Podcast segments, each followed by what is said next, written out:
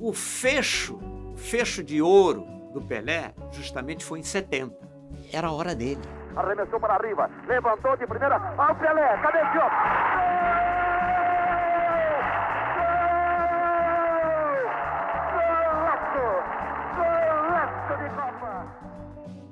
Afinal, foram cinco meses junto com o Pelé, com toda aquela turma. Mas nós tivemos um período de treinamento, entre aspas, insuportável. E você fazer aqueles treinamentos todos numa altitude não é brincadeira. Ao longo do jogo, das partidas, o Brasil, cada jogo que jogava, ia crescendo. It's Carlos Alberto. Oh, what a great goal that was! Carlos Alberto puts this game surely well beyond the reach of almost any side now.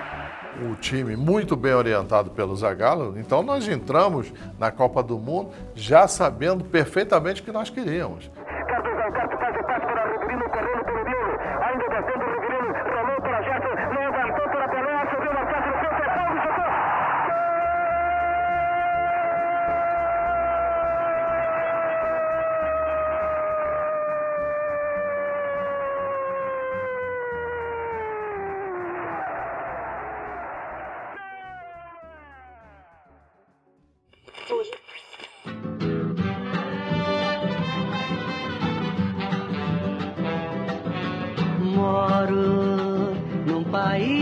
Tropical, abençoado por Deus. Brasil 1969. País tropical e aquele abraço estão no ar. Guerra no Vietnã, conflitos no Oriente Médio. João Avelange convida João Saldanha, um comunista, para dirigir a seleção brasileira. Médici é ditador. Ele e Saldanha têm em comum apenas a paixão pelo futebol. Três anos antes, o Brasil fora eliminado na Inglaterra sem definir um time. Saldanha assume e define 11 titulares e 11 reservas. As feras do Saldanha mostram as garras nas eliminatórias. Seis vitórias seguidas. Tostão sofre descolamento de retina. O Brasil perde dois amistosos e empata com o Bangu. 1970 não parece promissor. Médici sugere Dario. Saldanha manda-o escalar o ministério. O jogador mais importante do time não está satisfeito. Avelange demite Saldanha e diz: ele queria aparecer mais do que Pelé. Nos idos de março, Zagallo assume. Mudava o destino de um grupo de homens cuja missão era posse permanente da taça Jules Rimet. Esta é a sua história. Brasil 70, The Dream Team.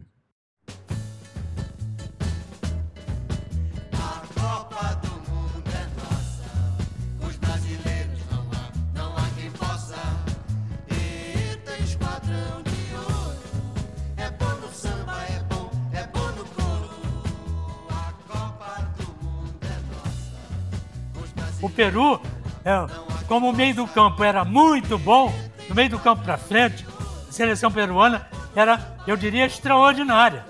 Só que a nossa defesa era mil vezes melhor do que todas aquelas que estavam lá, principalmente a do Peru e a do Uruguai. O jogo contra o Uruguai teve uma situação diferente das outras em relação ao meu comportamento de treinador para com jogadores. É, a minha liderança foi muito mais forte do que nos outros jogos. Olá mais uma vez e sejam bem-vindos ao quinto episódio do podcast Brasil 70 The Dream Team. Nossa caminhada relembrando passo a passo a conquista do tricampeonato mundial do México, que completa 50 anos. E mais uma vez eu vou estar ao lado dos companheiros e jornalistas José Inácio Werneck e Luiz Augusto Veloso. Tudo bem, Werneck? Tudo bem, Rob.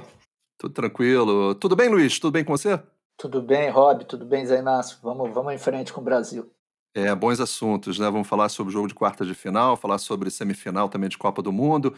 A, a seleção Werneck chegava às quartas de final, tendo o seu primeiro adversário sul-americano pela frente, né? Que era o Peru, do técnico brasileiro Didi, que tomara da Argentina né, aquela vaga na Copa. E, Werneck, eu estava relendo alguns jornais, e, e, o Jornal dos Esportes dava um, uma matéria interessante é, que o Didi deu ao jornal, falava o seguinte, olha, Zagallo, Você que se cuide, esteja bem prevenido, que senão eu carimbo o passaporte de volta da seleção brasileira. Nós fomos companheiros, mas agora coisa diferente. Sentimentalismo de lado, Werneck. É, o Didi estava dando um golpe psicológico em cima de seu velho amigo e companheiro Zagallo, os dois tinham sido campeões mundiais pelo Brasil em 1958 e 1962, mas você sabe que quando o jogo se aproximou, quando a partida ficou mais próxima para o Peru, Didi daria uma outra declaração. Ele ia dizer o seguinte: eu vou fazer todo o possível para o Peru ganhar. Agora, quando aquele uniforme de camisa amarela e calção azul entrar em campo, eu vou sentir uma emoção muito forte. Era o velho uniforme de Didi, bicampeão do mundo. É, não havia como, né? Por mais que você estivesse defendendo as cores de um, uma outra pátria, a seleção peruana, e o Peru chegava abalado, né, também nessa Copa do Mundo, por causa de um, um sério terremoto que aconteceu no país, né? Foi exatamente coincidindo com o início da Copa do Mundo, um dos terremotos mais trágicos da história da humanidade. Cerca de 50 mil pessoas morreram, porque, em consequência do terremoto, houve uma grande avalanche. Neve que desceu das montanhas e soterrou uma quantidade impressionante de pessoas. E isso foi um golpe, no início, muito sentido pelos peruanos, mas também depois foi um incentivo para que eles fizessem mais durante a disputa da Copa do Mundo. Eh, Luiz, falando um pouquinho sobre a seleção, o preparo dessa seleção peruana, o zagueiro e capitão do Peru, o Chumpitais, reclamou que a imprensa é, acreditava apenas ao ataque, à classificação da seleção do Peru para as quartas de final. Ele achava que a defesa era boa, esperava provar contra o Brasil que para ele tinha um ataque muito melhor que o da Alemanha, né, que tinha vencido o Peru por 3 a 1 Todos os gols do Miller naquela, naquela partida. E na seleção do Peru tinha um jogador também, o Alberto Galhardo, ponta esquerda peruano, que na época que defendeu o Palmeiras, dizia que sempre se dava bem jogando ali pela ponta esquerda em cima do Carlos Alberto Torres. Olha, é, é, num jogo tão importante, especialmente para o Peru, que chegava numa posição extraordinária na sua história, né? e, e nas circunstâncias é, em que o país estava, e, portanto, isso se refletia na seleção, evidentemente, as, todas as, as é, ferramentas de autoafirmação psicológica para enfrentar uma seleção poderosíssima como a seleção brasileira faziam sentido. Né? O, o começo do jogo, Werneck, é, é, é interessante porque o Brasil começa mandando e atropelando, abrindo 2 a 0 logo no início, né? com 15 minutos do primeiro tempo, já estava 2 a 0 para o Brasil. É, parecia que ia ser muito fácil e este foi um jogo também marcado pelo fato de que Tustão, afinal, desencantou, né? Tustão marcou dois gols nesta partida. E foi uma bela partida. Eu não vi pessoalmente esse jogo porque eu estava em Lyon fazendo Alemanha Ocidental e Inglaterra, mas vi depois em tape. E foi um jogo franco, um jogo aberto, um jogo bem ao estilo sul-americano. E o Brasil, no final, acabou ganhando. E uma vitória que, por 4 a 2 você não pode colocar nenhuma dúvida. O time do Brasil realmente era superior e o marcador refletiu apenas esta verdade que acontecia em campo. É, nessa partida, Luiz, a seleção brasileira entrou com o Marco Antônio, né, jogando na lateral esquerda, ou seja, e uma coisa que era é interessante a gente lembrar para as pessoas que estão escutando, é acostumado com é, modelo e, e, formato de Copa do Mundo é, de hoje em dia, mais recente, naquela época você era uma partida eliminatória, como são as de quartas de final, oitavas de final em diante, né, nesse caso as quartas, mas havendo um empate na prorrogação, ia para sorteio, não era disputa de pênalti, né, ou seja, era uma situação delicada. Então atenção, pintou o segundo gol do Brasil,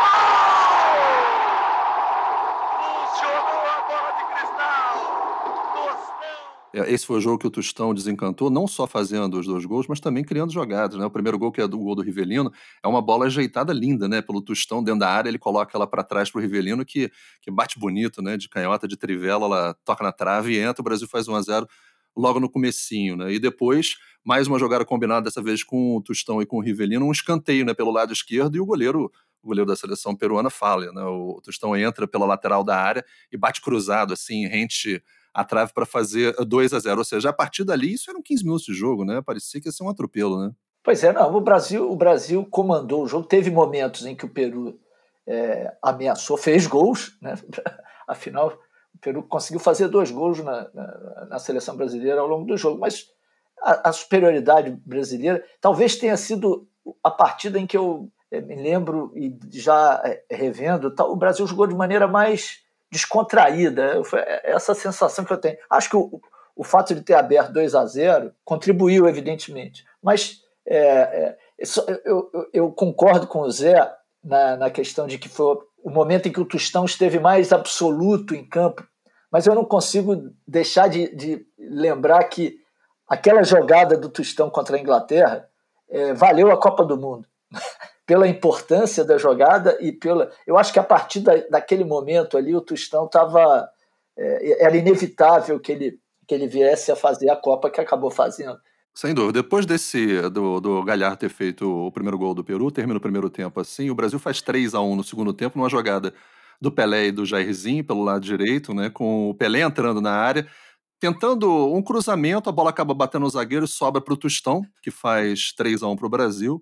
Depois tem um erro do próprio Pelé, que resulta no segundo gol da seleção peruana, o gol do Cubijas. Né? Ele perde uma bola no seu campo de, de defesa, tem um contra-ataque, uma troca de passes bonitas, e numa sobra de bola o Cubijas faz um, um, um golaço, né? batendo de primeira, 3 a 2 E no final tem a jogada do Rivelino, encontrando, um, fazendo um passe lindo de cobertura para o Jairzinho pelo lado esquerdo, que também bate praticamente sem ângulo para fazer 4 a 2 O Brasil passava pelo Peru sem problema ali. E o curioso é que ficou esperando o resultado, né, para saber qual era o seu adversário da próxima fase, porque é, o jogo contra o Uruguai não, não tinha terminado, né? a partida iria à prorrogação nessa outra, nesse confronto que definiria o adversário do Brasil, né, Werneck? Exatamente, havia essa dúvida. O Brasil, no fundo, temia ter que enfrentar o Uruguai e podemos até conversar bastante sobre isso. Houve também aquele episódio em que o Uruguai reclamou, porque quando ficou definido que o Uruguai enfrentaria o Brasil, o jogo inicialmente estava marcado para a cidade do México e a FIFA mudou o jogo para Guadalajara, para o estádio Jalisco, e o Uruguai protestou muito quanto a isso. É, é, a gente citou a questão é, crítica que aconteceu com, no, no, país, no Peru, antes, né? O Brasil também não vivia, vivia momentos conturbados. Eu acho que pouco antes desse jogo contra o Peru, é, a própria seleção, a delegação, vivia esses conflitos sociais e o brigadeiro, que era o chefe da delegação do Brasil, era o Jerônimo Bastos, né, se não me engano, é o nome do, do brigadeiro. Ele enviou na véspera do jogo um telegrama para o Médici é, condenando o sequestro que aconteceu, tinha acabado de acontecer um sequestro no Rio de Janeiro do embaixador alemão, o von Holleben, que acabaria solto em troca de 40 presos políticos que seriam enviados à Argélia. Ou seja, o Brasil vivia um momento muito conturbado é, social e politicamente é, durante a Copa do Mundo, Werneck. É verdade, não apenas o Brasil, como outros países da América do Sul, como o Uruguai, com os montoneiros, a Argentina, onde foi sequestrado o ex-presidente Aramburu e foi depois executado. Então, é, toda a maior parte dos países da América Latina experimentavam momentos de grande convulsão social e o Brasil passava por estes momentos e isso influenciou muito o espírito da delegação brasileira. Aliás, o Ado nos deu uma entrevista dizendo que quando eles foram para Guadalajara, para o México, eles pararam em Brasília, foram recebidos pelas autoridades de Brasília que recomendaram a eles: olha, nós vamos depender muito de vocês, precisamos que vocês ganhem esta Copa para nós. Ao final do jogo, então, depois, um pouco depois, o Brasil acabava descobrindo né, que o adversário seria o Uruguai, que venceu a União Soviética na prorrogação no estádio Azteca por 1 a 0, Werneck. É uma, uma, um lance muito discutido, né? Porque, segundo alguns, é uma. É, é, é, difícil você ver, porque o lance é um pouco encoberto, mas segundo alguns, a bola teria saído pela linha de fundo. Mas o Uruguai acabou eliminando é. a União Soviética.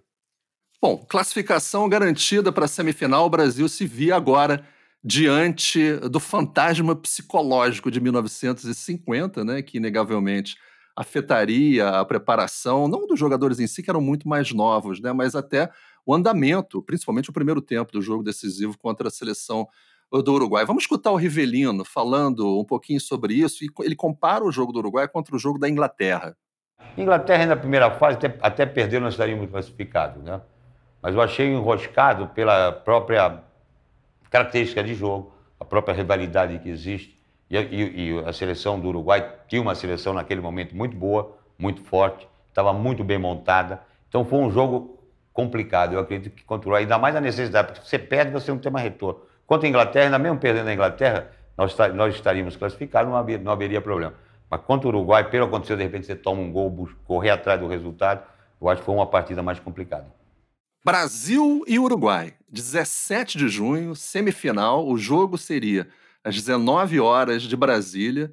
Assim como nas quartas de final, se persistisse o empate no tempo normal, é sempre bom lembrar, né? Na prorrogação a gente teria sorteio. Imagina que desespero, né? A última derrota do Brasil para o Uruguai, isso em 1970, havia sido 10 anos antes, em 1960, pela Taça do Atlântico, um jogo 1 a 0 em Montevidéu. Ou seja, era olho por olho, dente por dente, que diria o capitão da seleção brasileira, Carlos Alberto Torres. Se eles quisessem nos vencer, Werneck, palavras do capitão, teria que ser na bola. Aliás, eh, houve uma crônica até interessante do Fernando Horácio, do Jornal dos Esportes, fazendo uma comparação entre Carlos Alberto, que se impunha já como um grande líder da equipe brasileira. Outro dia até eu disse que o Carlos Alberto era mais moço do que o Rivelino. Na realidade, ele não era mais moço do que o Rivelino, mas ele tinha uma grande. O que me sempre fez pensar que o, o Rivelino é, era mais velho do que parecia era aquele bigode do Rivelino, né? Mas o, o fato é que o Carlos Alberto vinha se impondo como o grande capitão da equipe brasileira e o Fernando Horácio falava então do outro grande capitão daquele famoso Maracanazo de 1950, do dia 16 é, 17 de julho, havia diferença de um mês. Essa partida era no dia 17 de junho, em Guadalajara, e a outra tinha sido 17 de julho, no Maracanã. O Brasil é, perdeu para o Uruguai de 2 a 1 e perdeu ali a Copa do Mundo. O episódio ficou conhecido como Maracanazo, e a grande figura pela liderança, pelo espírito de liderança para o time do Uruguai foi o Obdúlio Varela. E o Carlos Alberto vinha desempenhando também um grande papel de liderança pela seleção brasileira. Luiz, é, todas as crônicas né, que antecediam e faziam a expectativa desse jogo entre Brasil e Uruguai eram é, unânimes em destacar que a seleção brasileira era favorita para o jogo, né? fisicamente, tecnicamente, taticamente. O Brasil era muito superior, o Uruguai tinha feito uma campanha muito irregular, ganhando a prorrogação num jogo contestado, tinha perdido para a Suécia no último jogo da fase de classificação. Ou seja, se você voltar até 1950, Brasil e Uruguai tinham se enfrentado 14 vezes, eram oito vitórias do Brasil e apenas duas vitórias da seleção do Uruguai. Esse período da seleção brasileira, aí de 58 a 70, foi o período mais glorioso que eu acho que uma seleção uh, viveu na história do futebol eh, mundial, porque em, em, em quatro Copas o Brasil ganhou três. Né? E o Brasil, acima de tudo, é, nesse período, ele deu uma volta por cima nos seus confrontos regionais. Isso quem me chamou a atenção disso foi o meu saudoso e mestre eterno do Jornal dos Esportes. É, ele, o, o as estatísticas mostram que a, o Brasil, diante da Argentina e do Uruguai, ele foi aos poucos é, revertendo uma situação em que ele era, é, que ele, ele era desfavorável. Né? Então, e, aqui, e, os, e, a, e a derrota para a Copa de 50 foi avassaladora para o país, né? para o país do futebol, que se pretendia é, estar se constituindo no país do futebol. Então, gerações foram marcadas por aquele, por aquele resultado. Agora, o fato é que, de fato, de, na realidade, a Argentina e o Uruguai sempre, até ali, os anos, até o final dos anos 50, tinham grandes seleções, provavelmente até superiores às nossas. O Brasil é, vinha se afirmando, vinha se sobrepondo a essas, aos seus rivais mais tradicionais aqui na América do Sul, mas ainda assim a memória era. Primeiro, a gente tem que se colocar em 70. Em 1970 era apenas 20 anos de 50. Né? Hoje são 70 anos, mas em 1970 eram apenas 20 anos. Né? Da, daquela, quer dizer, muita gente que viveu aquele o maracanaço sofrendo Eu vivi aquilo. brasileiro é, era muito forte aquela, essa questão. Por mais que o nosso time fosse muito melhor, e era mesmo, do que o Uruguai, a campanha era muito melhor, os jogadores eram melhores, mas, e por mais que eles negassem, é, era, era uma pressão brutal sobre e a responsabilidade de não, não, não fracassar, porque em 50, lendo também a imprensa da época e conversando com quem viveu aquele Luiz Mendes, eh, Geraldo Romualdo e tantos outros, Tele, o Brasil era melhor que o Uruguai também, ou pelo menos se sentia superior. Então era uma responsabilidade tremenda essa partida, porque essa geração não podia é, fraquejar é, é, diante da oportunidade de dar o troco é, no Uruguai. Não havia dúvida, Luiz, é, que isso pairava, né? E, e, é interessante fazer até esse paralelo, porque a maioria dos jogadores que estavam ali, alguns já tinham sido, já eram nascidos na 150, mas eram muito jovens, né? Carlos Alberto Torres já tinha nascido, o próprio Jairzinho já tinha nascido.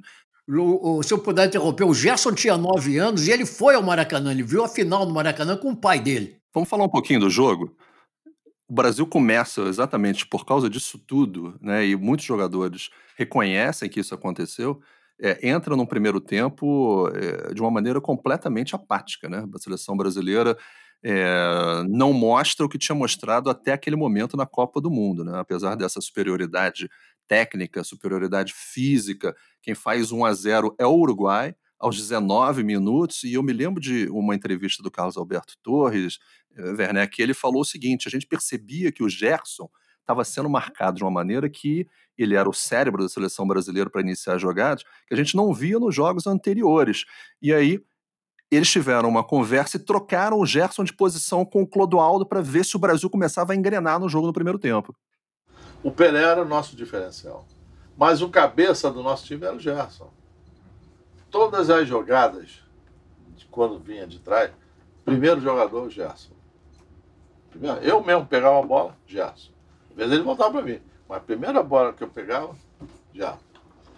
O técnico do Uruguai, que os caras ficam observando. Assim como nós observamos várias coisas do, deles, eles, eles sacaram que o Gerson era o nosso. É, pô, esse cara não pode ter liberdade total.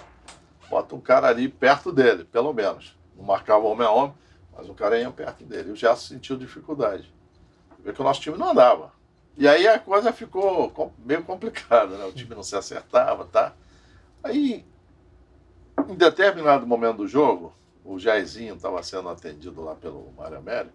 Aí o Gerson me chamou e falou assim, pô, Carlos Alberto, eu tô sentindo dificuldade de jogar porque tem um cara aqui meio colado comigo, meio em cima de mim. Não é colado, mas aí tu vê um cara perto do teu companheiro, tu não vai se arriscar e passar a bola para ele. Uhum. Principalmente num, num, num, contra um time que joga duro que nem o Uruguai. O cara de repente chega e eles deixavam a bola para fazer a falta. Né? Aí o, o Gerson falou isso para mim e falou assim: Eu acho que eu vou trocar de posição com o Clodoaldo. O que, que tu acha? Eu, eu, ao invés de eu ficar aqui, sendo marcado pelo cara, eu vou recuar. Se ele continuar perto de mim, eu é que vou marcar ele. E vamos liberar o Clodoaldo. O Clodoaldo nunca passava, jamais passava do meio do campo. Ou jamais, dificilmente. Ele ia até ali, ficava aguardando para me cobrir, para cobrir uma possível subida do Everaldo. Ficava sempre ali, né? Aí eu chamei o Clodoaldo e falei da ideia do Gerson, perto do Gerson. Ah, o, o Gerson está sugerindo isso, vamos tentar.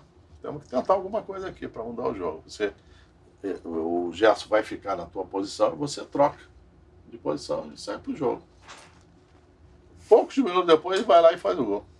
É, foram uh, algumas coisas notáveis nessa partida. O primeiro gol do Uruguai, do Cubia, não confundir com o Cubias do Peru, esse é o Luiz Cubia do Uruguai, em que dizem que ele fez o gol porque ele pegou tão mal na bola que enganou o Félix. O fato é que, para quem estava lá no estádio, como eu estava, foi uma falha do Félix. A bola passou em frente ao Félix e o Félix ficou assim, meio vai, não vai, vai, não vai.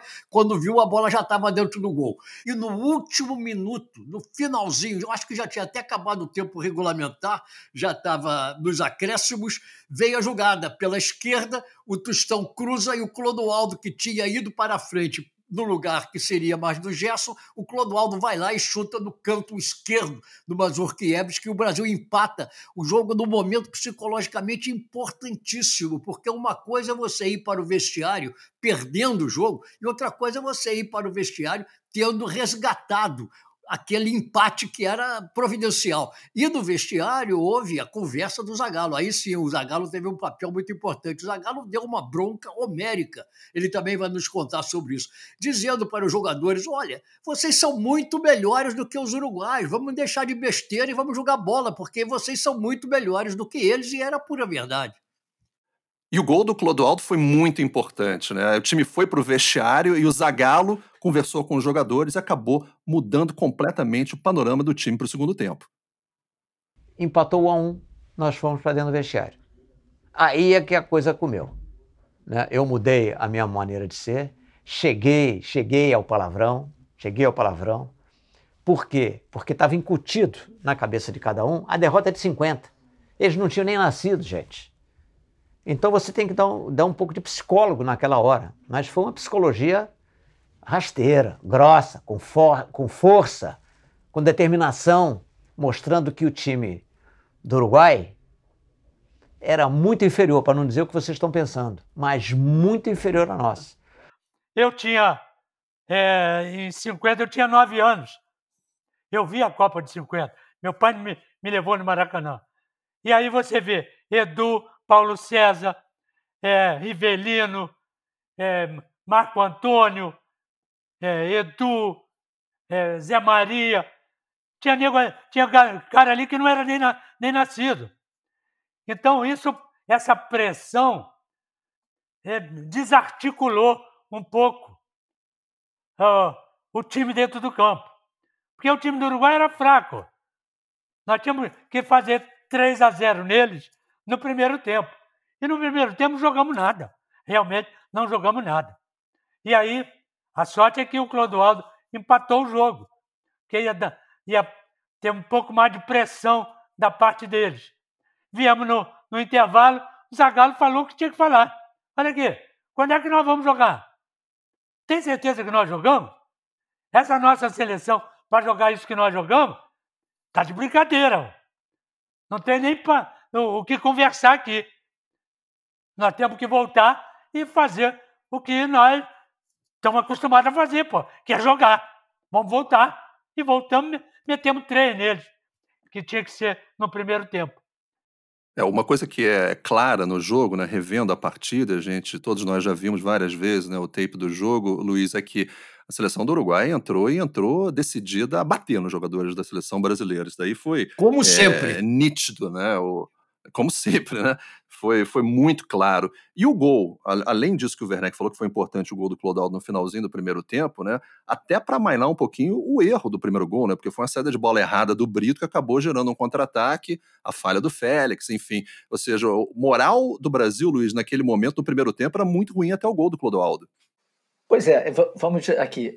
Era um jogo psicologicamente complicadíssimo, desafiador para a seleção brasileira o gol uruguaio saiu de uma falha do time, o time não se encontrava, né? Uma coisa, o time estava mal tecnicamente, taticamente, o Uruguai muito bem montado e dando certo, não é? E, e, e, você com dificuldade de reagir. O Brasil teve algumas umas boas chances ainda já no primeiro tempo, mas do ponto de vista da produção, era um jogo muitíssimo duro.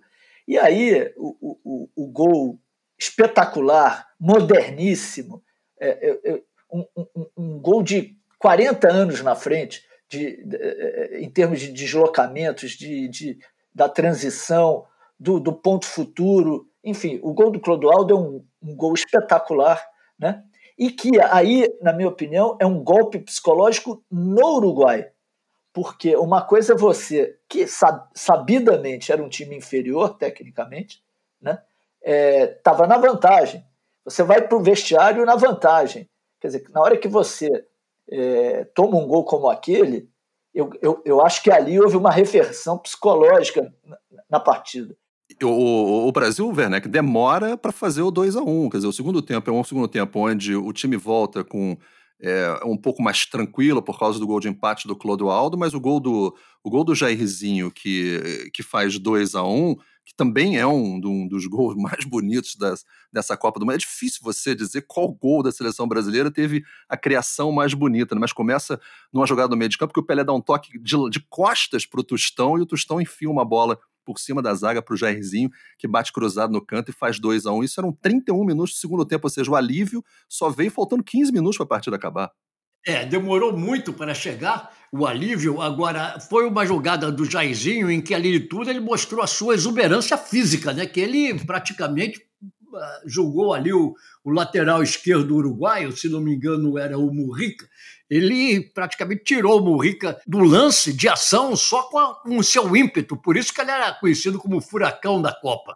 O Brasil ali 3 a 1 31 minutos do, do, do, segundo tempo. Houve aquele lance espetacular do Pelé, um dos lances. Aliás, teve dois grandes lances do Pelé nessa partida. Primeiro, o Mazurkiewicz, que o Pelé, acho que já sabia disso, eu tinha observado, o Mazurkiewicz, a maneira do Mazurkiewicz bater o tiro de meta. Ele procurava bater o tiro de meta, colocando a bola também para o companheiro de meio de campo. E o Pelé ficou ali só esperando. Sim, Quando verdade. o Mazurkiewicz cobrou o tiro de meta, o Pelé pegou de bate pronto e obrigou o Mazurkiewicz a fazer uma grande defesa. O Pelé quase faz um gol de bate pronto no tiro de meta. E depois houve aquele lance em que o Pelé dá um corta-luz no Mazurkiewicz, o Mazurkiewicz fica sem pai nem mãe e o Pelé só não faz o gol por uma questão de milímetros, porque entendeu? ele fez a jogada conscientemente e poderia ter sido um dos gols notáveis da carreira do Pelé. Aliás, o Pelé per perdeu a ocasião contra a Tchecoslováquia de fazer aquele gol de mais de 50 metros em cima do Victor, né, o goleiro da Tchecoslováquia. Teria sido um lance sensacional. Verdade. Foi um lance sensacional, de qualquer maneira.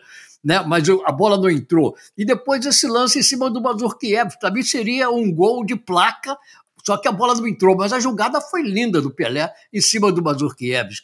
Outra coisa que eu ia lembrar nesse jogo, Luiz, deixa eu só lembrar isso aqui, Werneck, antes que eu esqueça, é o seguinte: é, além desse recital de partes jogadas que ou resultaram em gol ou em quase gols lindos, lances maravilhosos do Pelé, teve a famosa cotovelada no Fontes também, né, na lateral, que foi um revide da pancadaria que o Uruguai deu na seleção brasileira, né? É, e, não, e agora com essa, ou seja, agora com essa releitura da vida do futebol a partir da tecnologia, a gente tem que contextualizar as coisas.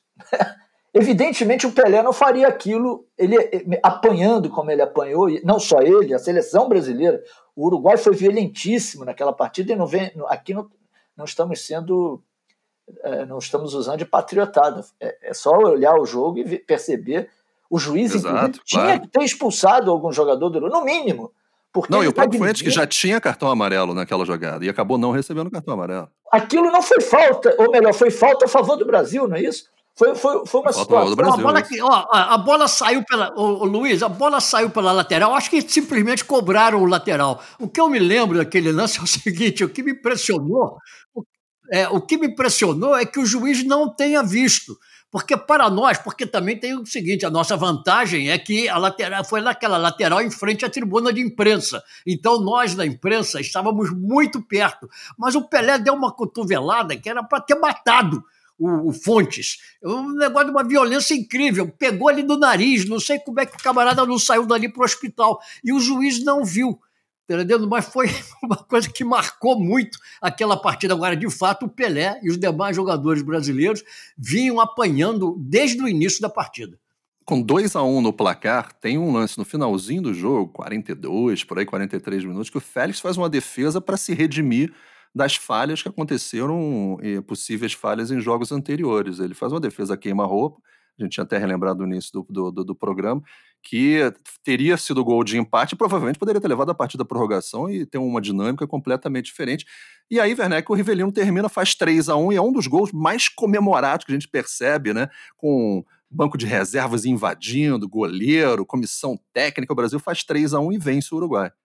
É, foi uma jogada do Pelé, o Pelé tocou lateralmente para o Rivelino, que deu um daqueles pontapés atômicos dele, e ele sai correndo para a lateral e o banco todo do Brasil se joga em cima do Rivelino, porque ali estava decidido, o Brasil estava na final. Né? É, e a gente tem que lembrar também que a Itália e a Alemanha estavam jogando ao mesmo tempo, a outra partida semifinal, no que seria o jogo do século, né? À frente de mais de 100 mil torcedores, Luiz. Essa partida é incrível também, né? A Alemanha vice em 66, pretendendo voltar à final contra a Itália, é, campeã europeia.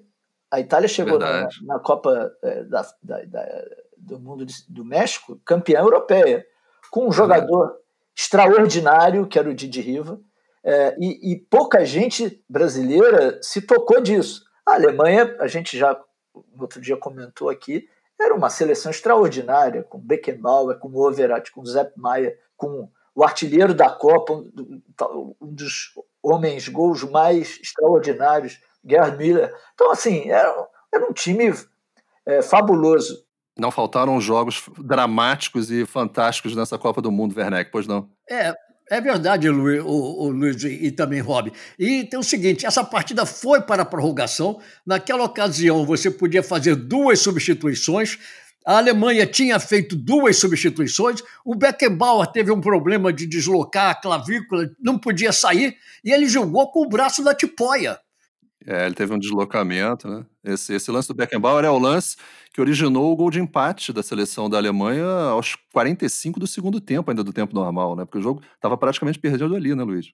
Foi um jogo de tantas alternativas, de tantas uh, reviravoltas, e você uh, assistia, ao, porque o, o, o Beckenbauer jogou assim, mas não se omitiu do jogo, ele participou do jogo. Né? Mas ele era tão elegante né, né, ao jogar que ele encontrou uma maneira ali, com a, da maneira que, que foi feita a proteção, ele, o apoio a, a, ele, ele, ele conseguiu jogar. Ele, claro que não era o Beckenbauer na plenitude da sua condição física, mas era o Franz Beckenbauer, um dos, um dos maiores personagens da história do futebol, né? dentro e fora do campo, que depois foi, foi campeão do mundo como treinador. Terminou o jogo ali, o Brasil conhecia então o seu adversário na final da Copa do Mundo. O Brasil enfrentaria a Itália, que venceu a Alemanha na prorrogação por 4 a 3 né? Tinha pego o Uruguai, que vinha de uma prorrogação contra a União Soviética, e ia pegar agora a Itália na final, que é assunto que a gente vai falar mas no próximo episódio só.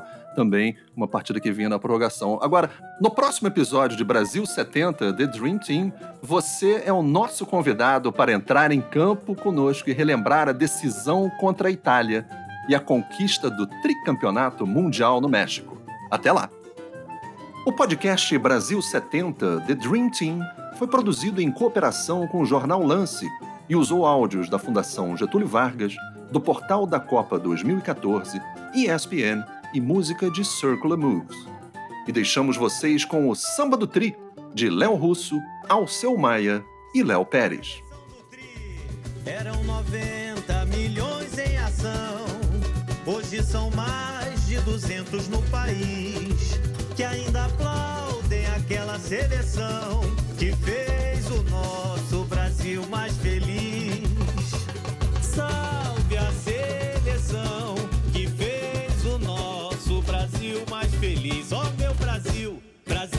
do Canhotinha e do Rivelino. Qual menino não sonhou em ser Pelé? Com elegância, o Tostão nos encantava, o Capita comandava, o esquadrão de pé em pé. Em todo jogo teve gol do Jairzinho, Furacão pintava o sete e o povão gritava olé. Em mesa de bar, não tem tititi, não há quem